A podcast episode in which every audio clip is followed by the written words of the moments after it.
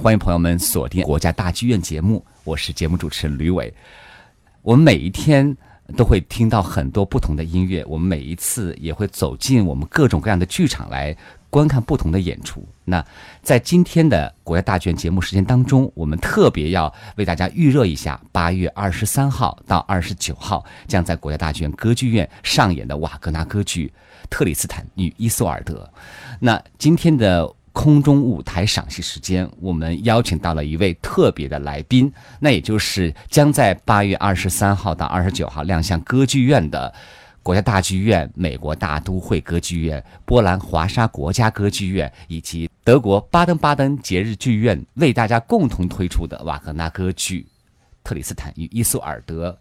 他的指挥来自于台湾地区的知名指挥家吕绍嘉先生。吕志你好，你好，大家好。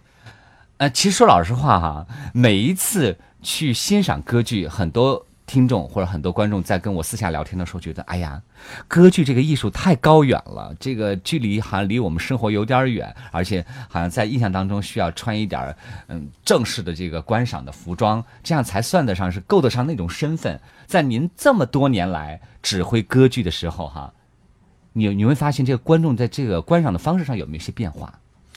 嗯，有的。其实，即使是在欧美地方一地区，嗯。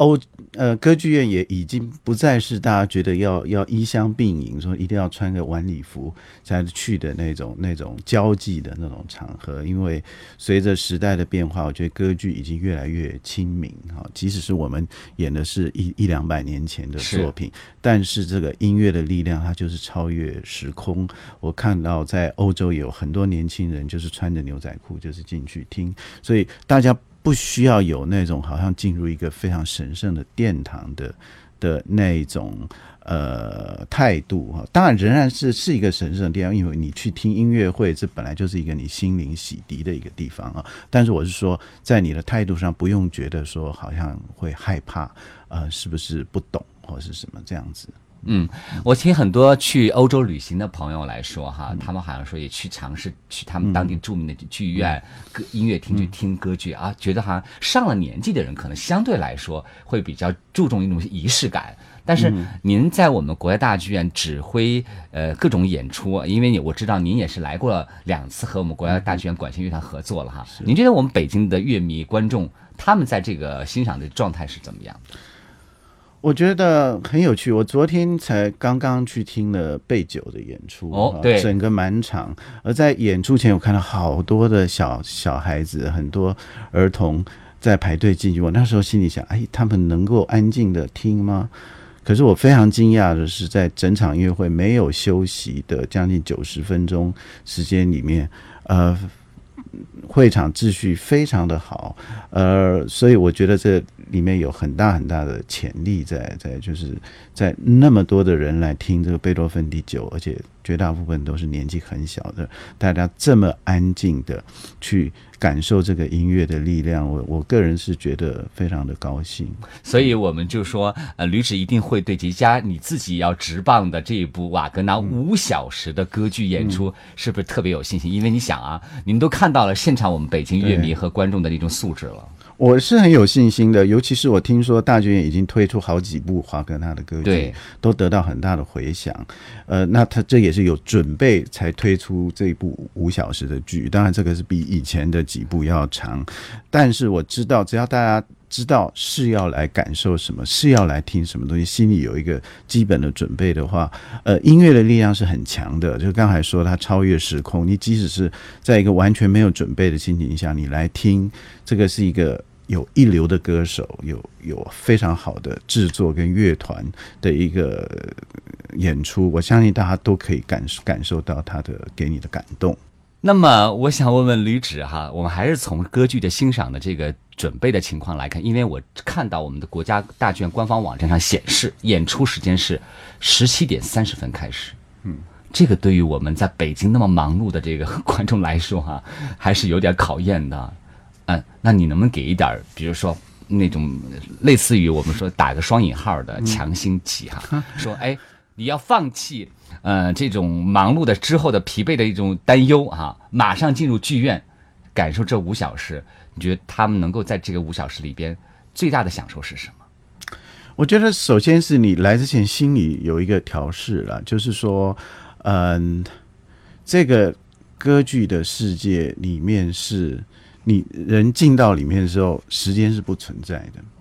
而在在领赏音乐，尤其是这种德国华格纳的艺术，它需要那么长的时间，因为它是一个一个演化性的一个一个思辨性的的音乐，它的剧情不复杂，可是里面的那个。呃，角色关系、心理的关系错综复杂，而这个歌词都是华华华跟他自己写的，呃，里面都有很深的一个一个哲理哈，所以这个你就要慢慢的去品味，而这个音乐的力量是很强的，这这音乐可以我可以说是一种狂喜的音乐，在五个小时里面，那个有情人相会的那种狂喜，然后有那种最后灵魂升华的那种。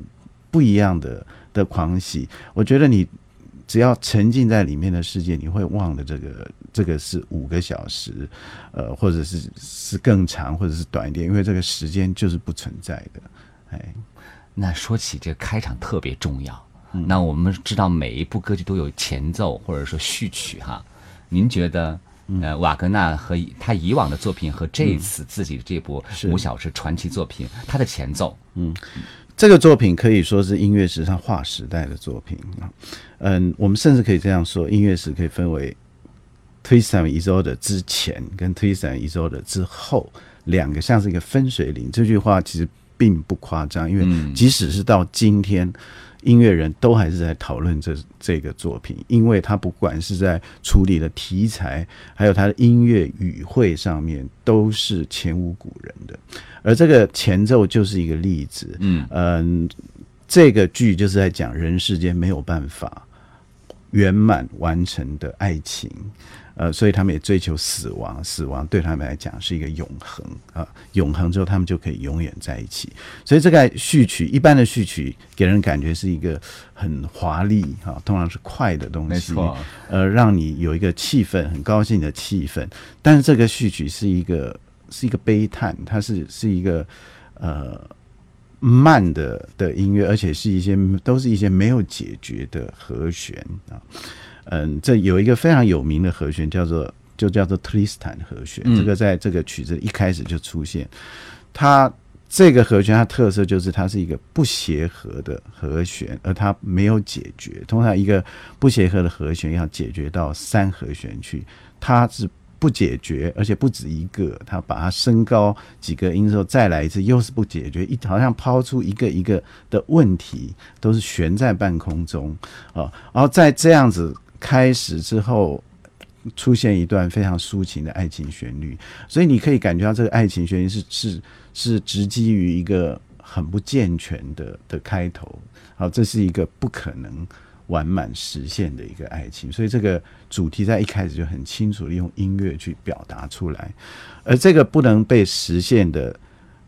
的爱情在曲子的结尾，它实现了这这所谓的爱之死，就是他们渴望在死之后两个人结合。好，所以这个音乐在五小时可以说就是从这样一直抛出问题没有办法解决，然后到最后的太有意思，从死后面这样升华灵魂的结合，这样子结束。所以我觉得吕芷一定是比我们更幸福，因为你至少你是完全了解瓦格纳音乐作品的它的每一个细节的。当然，在你的这个直棒下，我们再加上演员精湛的表演，我相信哈，这五小时一定是一个不容错过，而且看完之后、听完之后还回味无穷的。对，这真的是一个包含无限的的一个音乐。嗯，我想我们东方人通常是对意大利式的歌曲比较习惯，因为它的旋律很清楚，通常马上你听到就会有朗朗上口的的旋律，而这个是一些比较暂时性的东西，而这个 Wagner 的东西，它为什么需要这么长？就是刚才说它是一个演变的过程哈，它你每一个音每一个句子是整个。剧的一部分，所以你必须享受那个整个最后完成的那种美，那个力量是非常大的啊！所以，所以我觉得这是一个可以说是一个伟大的音乐。嗯，那接下来我们就和吕芷一起来听这个预热版的前奏曲。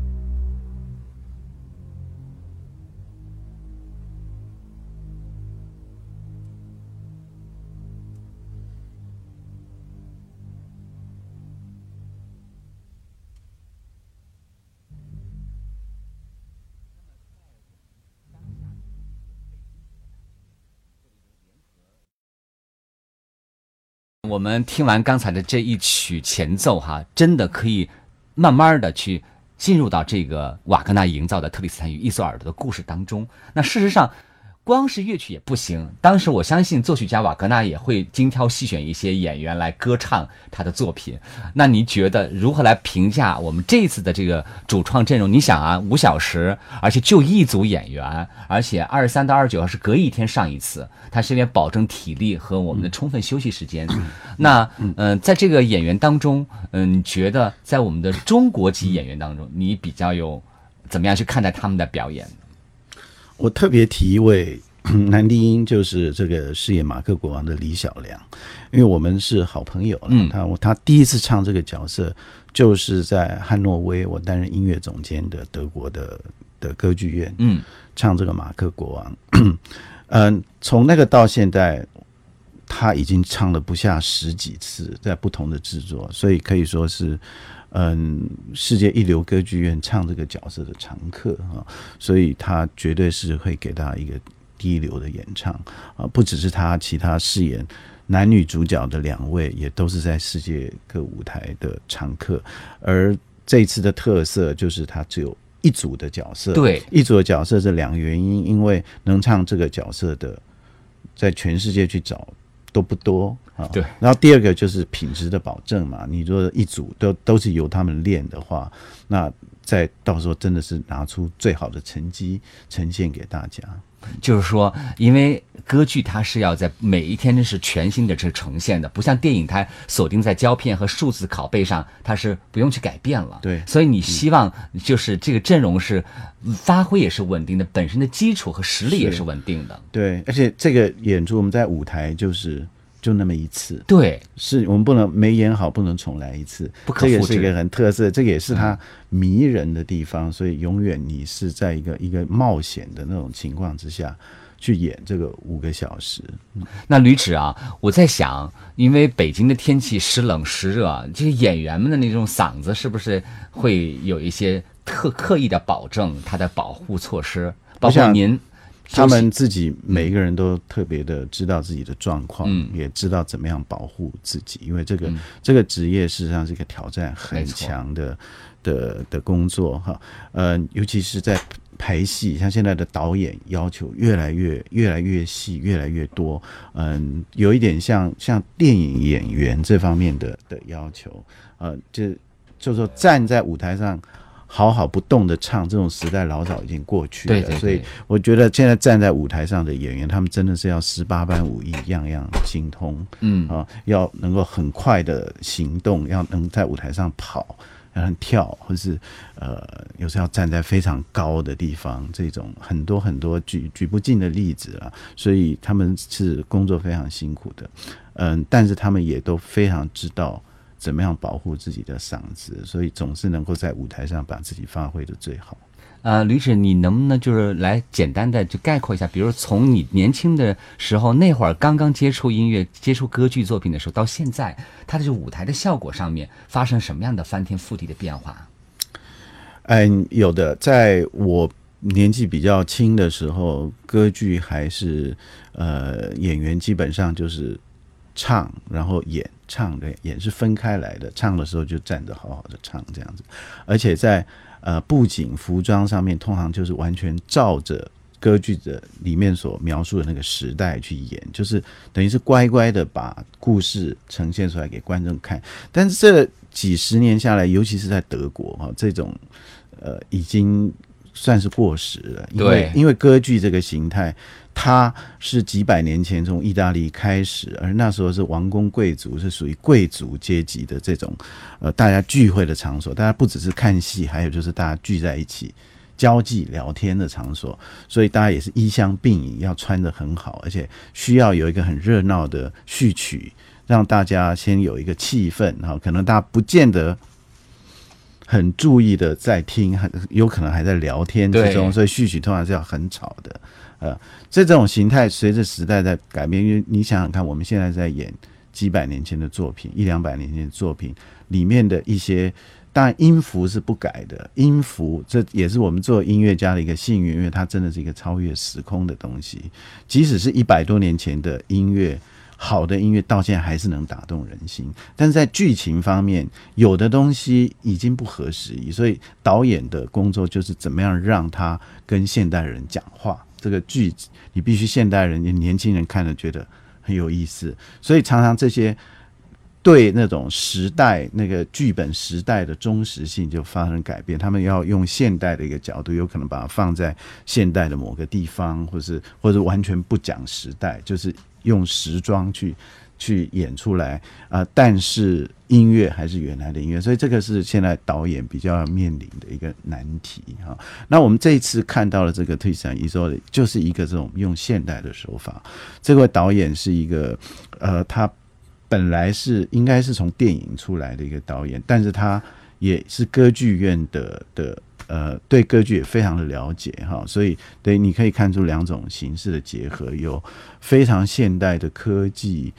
但是探讨的那种人性之间那种爱情，还有那种华格他在歌词里面的那些深度、那些哲学性，都有非常深入的探讨。所以就是说，用现代的一个舞台的一种艺术方式来呈现瓦格纳作品本身的灵魂所在。对对，有一些永远不会变的东西。那我觉得外形、你的服装或者你的舞台或者是一些导演的方式，它可以变。可是那些本质的东西，那就是由我们音乐跟导演所要表现那个最在我们好像是在一个比较高的地方去结合。那比较下面是那些。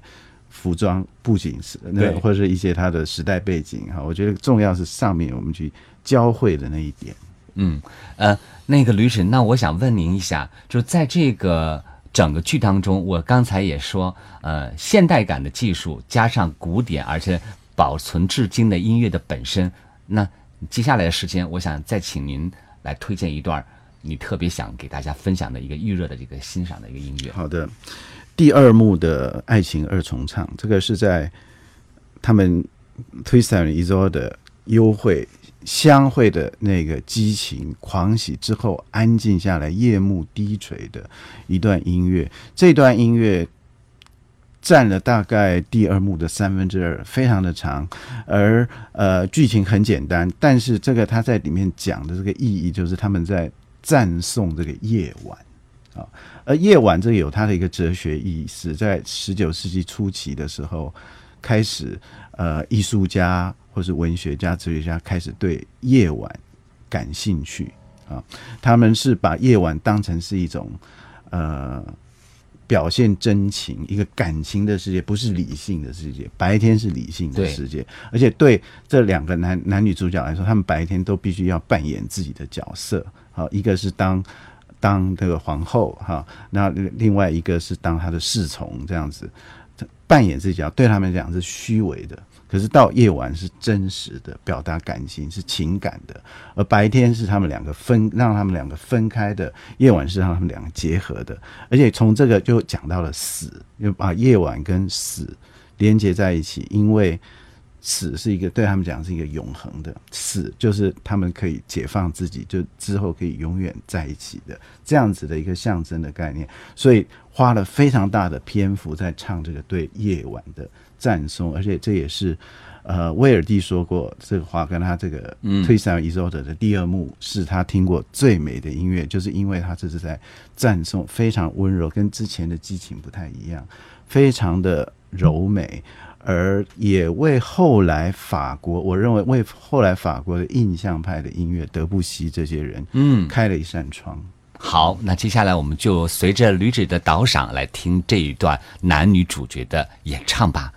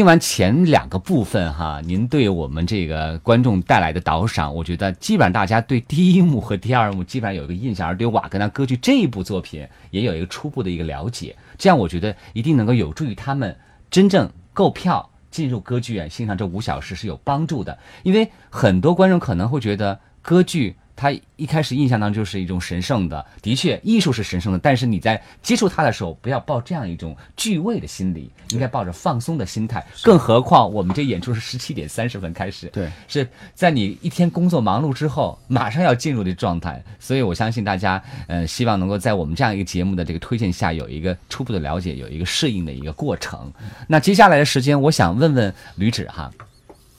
您刚才也说了，我们这导演是一个电影非常熟的一个导演，是对音乐也非常研究的一个导演。那他其实是会综合性的带来一种视效的新感觉。呃，在您之前了解他在德国、美国演过以后，这部这个版本的《特里斯坦与伊索尔德》之后，你觉得当地的观众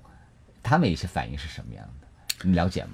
嗯，据我知道是引起很大的反响，然后因为它真的是有一些蛮蛮革命性的创举，然后里面用到的一些，对我这次排练特别感觉到，就是他对这个细节的要求之仔细，嗯，就是一每一个字的的那个反复推敲哈，已经到了非常透彻的地步。嗯，那么在我们。当下就是我们北京国家大剧院作为一个联合出品单位哈，你觉得我们北京国家大剧院给我们这个所有的主创，它的一种环境的一种氛围，营造的是不是跟以前这几站演出是差不多一种艺术的要求呢？我想到不一样的地方，你一定会会加入一些当地的一些一一些。呃，特色，例如说，我们工作人员就不一样嘛，就是说，在大剧院这个环境有大剧院的工作人员，而呃，我也我觉得这也是一个艺术重置一个吸引人的地方，因为它永远不可能一样，你即使是同一个制作，同一个。同一个演出，我今天跟明天就指挥上来说都不会一样，速度都会有点差别。我觉得，因为我们每个人，我们每个人的心跳每天都会有一点来回不同，而你的心情都会不一样。你今天碰到一个事情，可能是高兴的事情，可能是不高兴的事情，这都会影响到你当天的演出。我觉得这是制作是一个活的。提到这一点，我特别想跟吕芷交流一下。比如说，我在前几年。看不同乐团、不同指挥带来的歌剧《茶花女》，这个节奏、这个气氛啊，是两码事儿。所以我觉得您这点特别我现在跟你说，即使是我今天指挥《茶花女》，跟明天指挥《茶花女》，跟同一组的演员、同一组的 的乐团都会不一样，因为每个人每天就是不一样。但是这次不一样，这次是因为只有一组演员，所以可以说，您刚才说，呃，能够比较稳定的发挥出这部作品的传奇色彩。是，嗯，那我们的观众可能会，呃，我依然要提到一个比较花絮的话题，呃，观众可能会比较喜欢看指挥啦，就包括有的时候，呃，你坐在他这个旁边，就乐池旁边的第一排的座位，指挥的那种表演是会吸引到他的。嗯嗯。嗯，这个听到说观众喜欢看指挥，我当然不否认，心里有一个高兴啊。对呀，但是我要提醒大家的是，这个华格纳这真的是一个整体艺术。呃，大家不要忘记，在德国的拜拜鲁特他的音乐节，乐团跟指挥观众是看不到的，因为华格纳要的就是大家看整个戏剧的呈现，听到整个声音的平衡性啊。呃，所以。请大家还是把目光看到整个的舞台上去。嗯，那这是不是可以有这样一个不恰当的比喻哈？嗯，其实瓦格纳本人，我们可以去想象他是希望他的作品是一个呃严丝无缝的，就让你坐在那个剧院的座位里边，沉浸在他音乐营造的环境当中，视觉上的一种冲击。对，就是他的总体艺术。包括戏剧、音乐，他提升了乐团的地位，所以他称为他自己的歌剧不叫歌剧，叫做乐剧、音乐剧。对剧，所以就是乐团主导性很强。他尤其到十九世纪末期，乐团的编制越来越大，而乐团的呃乐器的可能性也越来越多。好，所以他呃，大家来听华格纳的歌剧，绝对不要忽视掉。乐团的重要性。乐团是一个无名英雄，